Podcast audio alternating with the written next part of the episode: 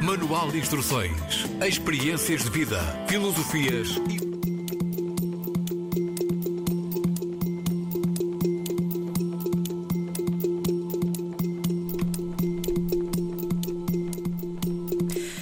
horas em Portugal, Guiné-Bissau e São Tomé e Príncipe, 14 horas em Cabo Verde, 16 horas em Angola, 17 horas em Moçambique e África do Sul.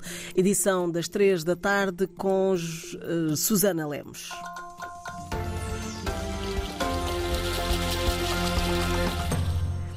O governo cabo-verdiano acaba de aprovar o regime jurídico de acesso à internet enquanto bem essencial. O Estado tem o dever de criar as condições para a inclusão digital dos cidadãos numa lógica de igualdade de oportunidades. É o que defende Olavo Correia, vice-primeiro-ministro e ministro da Economia Digital. Não se pode avançar para a governança digital se uh, não houver a massificação do uso das tecnologias. Se os cidadãos não tiverem acesso às tecnologias de informação e comunicação. Nós já aprovámos a lei em relação ao acesso à internet enquanto bem essencial. Deverá ser publicada nos próximos dias e estaremos a garantir as condições para a sua implementação. Nós temos que massificar o uso da internet, eh, tornar o acesso à internet mais barato para que jovens, alunos, professores e empresas que trabalham também nas áreas das startups de base tecnológica possam aceder à, à internet. Declarações do ministro cabo-verdiano Olavo Correia em Barcelona, Espanha, onde participa a partir de hoje na Conferência Ministerial da Associação Internacional de Operadores e Fabricantes de Telefonia Móvel. Cabo Verde, enquanto pequeno Estado insular arquipelágico, tem a obrigação de estar nos palcos internacionais onde se discute questões que têm a ver com o futuro do mundo e com o futuro de Cabo Verde.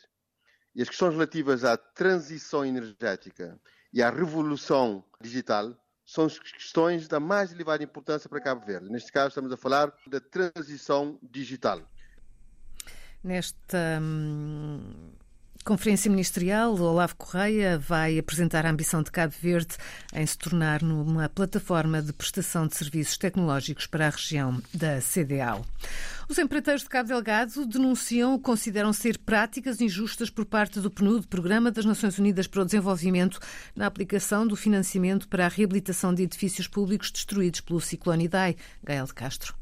Na carta de denúncia pública, a Associação dos Empreiteiros de Cabo Delgado afirma que identificou falta de transparência e cuidado por parte do PNUD nos processos de adjudicação de contratos, especialmente nos recentes concursos de abastecimento de água na região. A associação dá o exemplo dos concursos em Kisanga, onde uma empresa com sede em Maputo foi favorecida com múltiplos lotes, apesar de apresentar preços mais elevados e de não ter um histórico que comprova sua experiência em obras de complexidade similar em Moçambique, sublinhando que a mesma situação se repete em Macomia. A Associação dos Empreiteiros de Cabo Delgado considera inaceitável que o Programa das Nações Unidas para o Desenvolvimento opere da maneira que define como opaca e manipulada por um trio no Comitê de Avaliação que sistematicamente prejudica os empreiteiros locais a favor de empresas externas, mesmo quando os empreiteiros locais tentam utilizar os canais estabelecidos, o que mina qualquer possibilidade de concorrência justa. Perante estes factos, a Associação exige uma investigação urgente e imparcial sobre as práticas do PNUD em Pemba e pede transparência e prestação de contas nos processos de adjudicação de contratos, incluindo uma avaliação rigorosa das empresas selecionadas e a garantia de que cumprem os devidos requisitos técnicos e legais. Os empreiteiros de Cabo Delgado pedem ao PNUD que reveja de imediato os contratos em que os empreiteiros locais foram prejudicados, especialmente no caso dos empreiteiros de Macomia e Mocimboa da Praia, que concluíram as obras conforme as especificações do fiscal da obra, para depois ser-lhes negado o pagamento pelo trabalho realizado. O Programa das Nações Unidas para o Desenvolvimento defende-se, diz que um dos critérios de elegibilidade nos concursos é a apresentação de relatórios financeiros de auditoria, uma exigência superior à capacidade das empresas de Cabo Delgado que consideram esse requisito oneroso e que só está ao alcance de empresas de nível internacional. A Associação dos Criminalistas de Moçambique defende a criação de um tribunal militar para julgar os crimes praticados pelos terroristas em Cabo Delgado. A associação defende também que as operações operadoras de telefonia móvel devem ser responsabilizadas por continuarem a vender cartões SIM sem registro. A oposição foi assumida este fim de semana na cidade da Beira, na conferência sobre o terrorismo promovida pelo Instituto Superior de Ciências e Tecnologia Alberto Chipande. De acordo com o jornal O País, em análise estiveram também temas ligados aos raptos e ao terrorismo.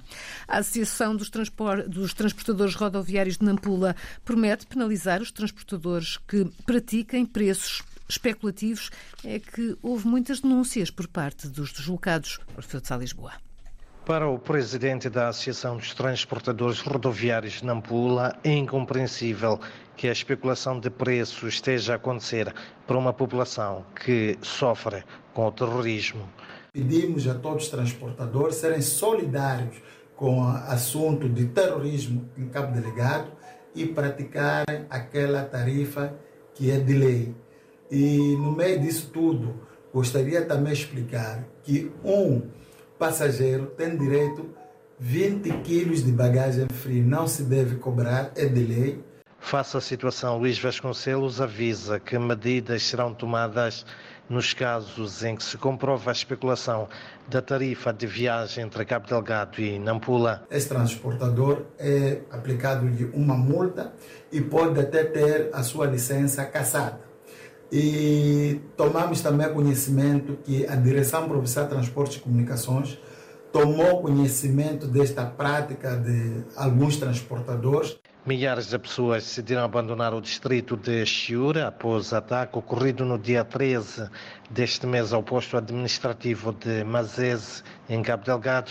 O distrito de Herat, na província vizinha de Nampula, é o principal destino. Mão pesada para os transportadores que especulem nos preços dos bilhetes. Um exercício, um exercício militar de 11 dias, liderado pelos Estados Unidos, com o nome de código Acordo Justificado, começa hoje no Quênia. Mais de 20 nações participam naquele que foi considerado o maior exercício do género na África Oriental. Pretende-se assim aumentar a prontidão dos países participantes para missões de manutenção de paz e responder a crises e assistência humanitária. Dezenas de comandos somalis, treinados pelos Estados Unidos, vão participar no exercício que deverá reunir mil militares e unidades de 23 países. Um jornalista francês está preso na Etiópia, foi detido na semana passada, suspeito de conspiração para criar o caos no país, isto de acordo com o empregador. Antoine Galindo estava em reportagem na Etiópia, chegou no passado dia 13 para cobrir a cimeira da União Africana, eh, foi o que explicou a Indigo Publications Group, editor de, do website Africa Intelligence. A editora diz que o jornalista eh, já foi presente a tribunal no sábado sábado, vai continuar preso até 1 de março, altura da próxima audiência. Em comunicado, o Indigo Publications Group condena o que diz ser uma prisão injustificada e um sério ataque à liberdade de imprensa. As acusações são falsas e não se baseiam em, qualquer, em quaisquer provas tangíveis que possam justificar esta privação prolongada de liberdade. O Comitê para a Proteção dos Jornalistas apelou à libertação de, Galindo. As autoridades etíopes não comentam. A fechar este noticiário, lembrar os contribuintes portugueses que termina hoje o prazo para a validação das faturas no portal das finanças, um passo que serve de base ao cálculo das deduções do IRS. Está assim atualizada a informação numa edição de Susana Lemos.